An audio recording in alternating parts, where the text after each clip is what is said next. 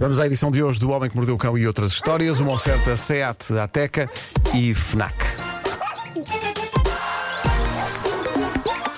O homem que mordeu o cão.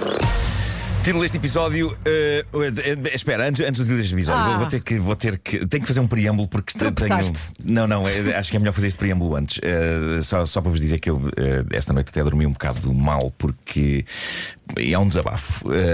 Está-me a ser difícil encontrar comédia na vida com as notícias de horror em crescendo que chegam da Ucrânia e, e eu dou por mim, às vezes, a sentir-me culpado por ter esta profissão, que é uma estupidez. Mas.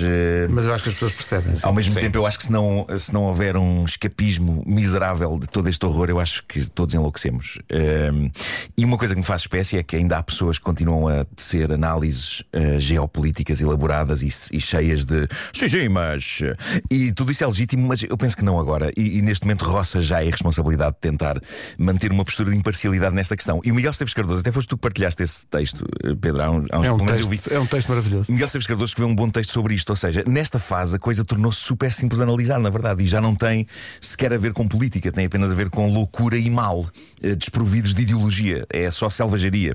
E há bullies e há vítimas, e os bullies eh, estão a levar tudo a eito. E não saber de que lado se está neste momento, eu acho que é loucura. É loucura.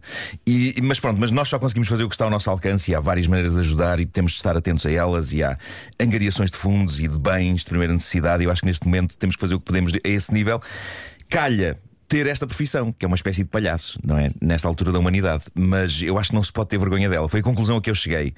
E, e temos só de esperar que numa altura em que nada dá grande vontade de rir, ainda assim possamos partilhar um momento menos mau em torno dessas, destas eh, histórias Eu acho que é muito importante as e pessoas poderem, rubrica. poderem rir, sabes?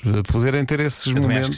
Porque escape. é isso que mantém a nossa sanidade Sim, também. é Certo verdade. escapismo, não é? Eu acho de vez em quando que haja aqui 5 minutos de escape. Es- Escape, sim. é? Uhum. Porque já sabemos que no resto vamos ser então inundados com histórias que não queremos ouvir, mas É que haja aqui uma coisinha que nos faça sorrir. Sim, sim. Por É isso, isso. Marco, é um bom preâmbulo, vamos a isso. We love you. Título deste episódio então. Título deste episódio: Um papagaio porcalhão mastigando porcarias num lar de idosos. Siga.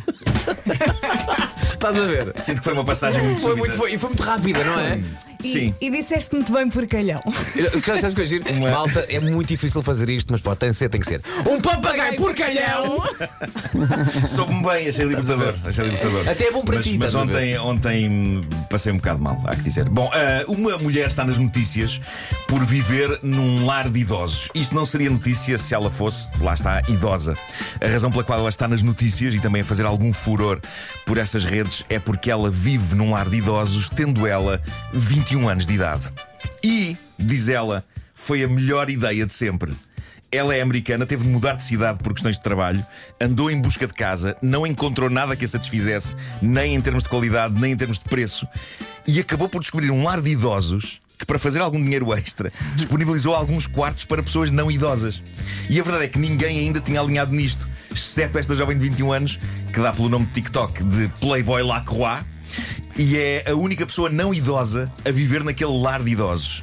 E aliás, é no TikTok que ela de vez em quando mostra como é para uma jovem viver num lar de idosos. E parece que é muito bom.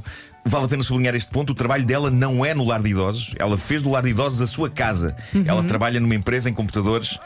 É incrível como eu agora soei a um verso de Rio Grande. A rapariga trabalha em computadores. Mas diz ela: é barato, é espaçoso, é seguro. Ela não só não tem problemas com ninguém no lar, diz que toda a gente é super simpática e, E, e gentil. se calhar fica lá muitas vezes na conversa e a fazer companhia. Diz que sim, não diz que de é? vez em quando participa nas noites de jogos de tabuleiro e Oh. de cartas. Estás a ver? O pessoal ali a jogar canasta. E, e as pessoas deixam-lhe à porta comida e mimos. E se calhar muitas senhoras lá, Adoram, muitos não é? senhores que lá estão acham que ela é netinha deles. É isso. no- é, os, os idosos adotaram a jovem como se fosse um misto entre uma neta e um animal de estimação. Não é? Olha que eu Não, acho não que esta percebem ideia. essa, não percebem esse equilíbrio. não é? Deixam-lhe comida à É, porta. Exato. Olha a minha netinha, anda cá, Bobby. É isso, é isso. Metem-lhe uma caixa com areia. Olha que é uma grande ideia. Eu sei que ela está super feliz com isto. E agora, uma história que prova que o crime compensa. Que crime! Comer porcarias de cores esquisitas. Esta é a história de sucesso de Naomi McRae. Não sei se já ouviram falar dela. Nunca, é uma mulher de não. 27 anos do Canadá.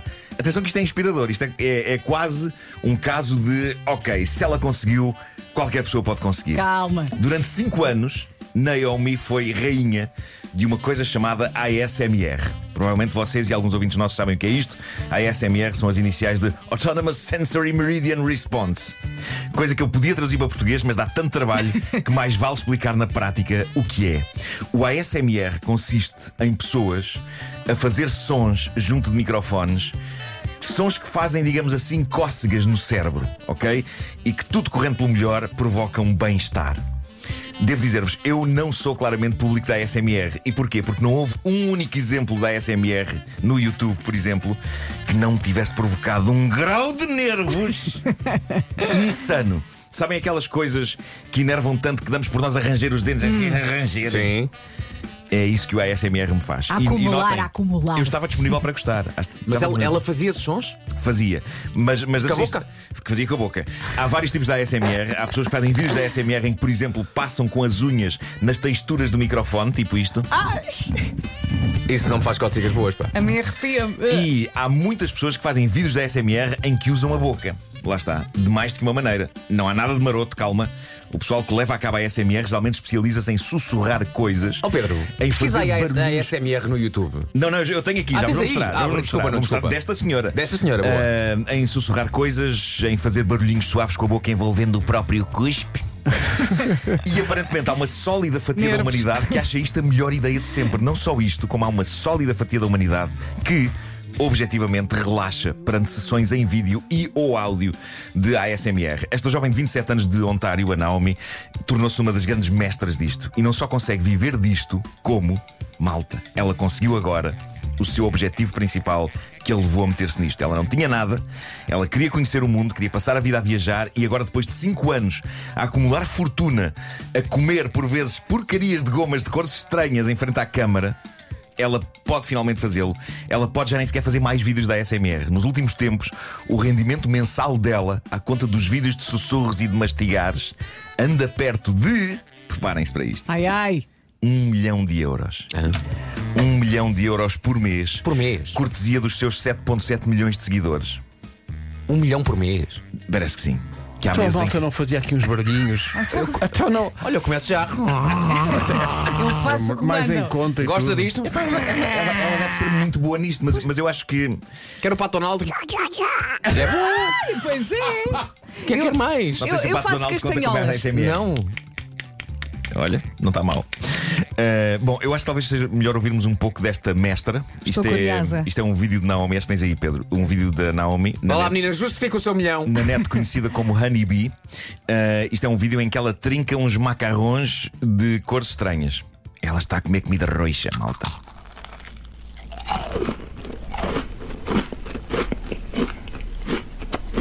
É uma pessoa a comer.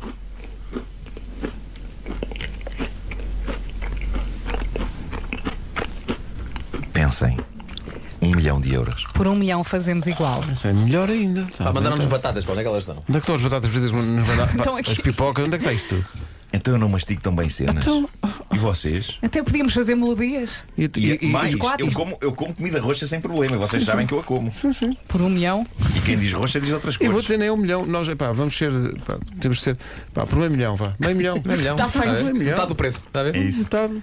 Não fazemos Portanto, o que se passa é que a Naomi agora anunciou que já pode dar voltas ao mundo, Pois claro. graças a tanto que as pessoas estão dispostas a pagar-lhe para ela comer coisas em frente a uma câmara e a um microfone. Mas ela deve ser Portanto, muito ela aceita, desculpa, ela aceita pedidos, é isso? Por um, um Eu acho que ela aceita pedidos, sim, Portanto, sim, sim. um, sim. um valor X, Sim, sim, ela sim. aceita, ok, aqui, aqui está, para o senhor Guilherme das Caldas da Rainha. Alcatrão e penas. Não sei se isso resulta. Se resulta. Olha, eu ainda tinha que mostrar sobre um papagaio. Mas, Ah, eh, desculpa, falta o papagaio. É, Mas verdade, fala o papagaio, fala o papagaio. Tu Eh, anunciaste falta o papagaio. Esta história é Deixa-me só engraçada. dizer, antes do- da história do Sim. papagaio, eh, porque começaste com essa história como, Sim. como título, que há imensos ouvintes, e acho que faço questão de te dizer que estão a dizer aquilo que, que nós sabemos que é, no meio destes tempos tão difíceis, é mesmo importante, ainda é mais importante o teu trabalho. Ainda é Pronto. mais importante o teu trabalho. E as pessoas precisam desse. Chamaste-lhe o quê? Escapismo. Escapismo. As pessoas precisam destes minutos para uh, espairecer e para se distraírem É da loucura É em que vai o mundo. É Portanto, isso. conta lá. Então, exemplo, sem pressão nenhuma, Nuno, faz-me rir. Bom, uh, muita gente acha e com razão que os papagaios não pensam exatamente naquilo que estão a dizer quando nos imitam. É um bocado aleatório, não é? Embora alguns, curiosamente, saúdem uma pessoa que apareça com um olá. Eu sempre achei fascinante. Olá. Sempre achei fascinante. Epá, tu chegas a um sítio onde há um papagaio e ele diz Olá! Uh, eles sentem que a pessoa merece um olá naquele momento. É o momento de chegada, merece um olá. Mas de resto, eles disparam aleatoriamente as coisas que têm lá dentro. Exceto o papagaio desta história. Ele chama-se Jesse, tem 9 anos. Era incrivelmente falador até a sua vida ter levado uma reviravolta triste.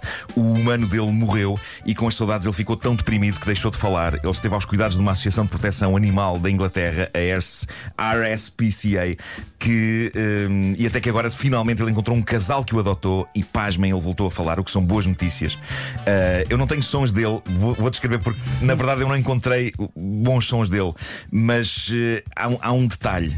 Por alguma razão que ninguém ainda percebeu bem qual, ele só diz palavrões e insulta pessoas.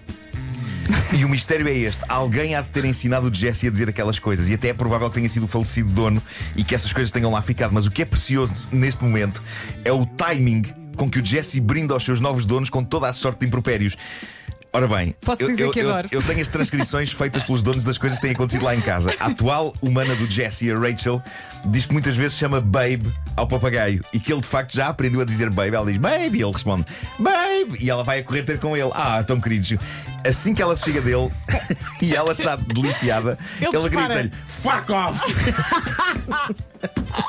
que em português pode ser traduzido como vai-te lixar, não é? Viu muitas vezes mas Succession. É isso, é isso. Mas há mais. Já aconteceu, diz a Rachel, dizer ao papagaio: Ah, és tão cómico. E, e, e já aconteceu o papagaio responder o equivalente em inglês à frase: Sim, sim, sou hilariante como a. me-" Mas o mais alarmante e incrível é que muitas vezes o papagaio está ao pé do namorado da Rachel quando ele está a jogar PlayStation. E quando o namorado da Rachel perde uma vida no jogo e liberta sons de frustração, o papagaio Jesse ri histericamente. Gosto desse papagaio. Ele é curto. Gosto Este, este papagaio Tão pode ter bom. sido o primeiro dos papagaios a perceber: Espera aí, existe uma coisa chamada contexto. Este papagaio descobriu o contexto. Fascinante. Tão bom. Ai, Fascinante. Tão bom. Ainda bem que pá. não deixaste de cair esta história. É pá, sim, sim, sim, era absolutamente necessário. Tão bom. O Homem que Mordeu o Cão foi uma oferta FNAC onde encontra todos os livros e tecnologia para cultivar a diferença. E Seat Ateca. O homem que mordeu o cão. Atenção que na compra de um Seat Ateca, a Seat está a oferecer agora mil euros em combustível.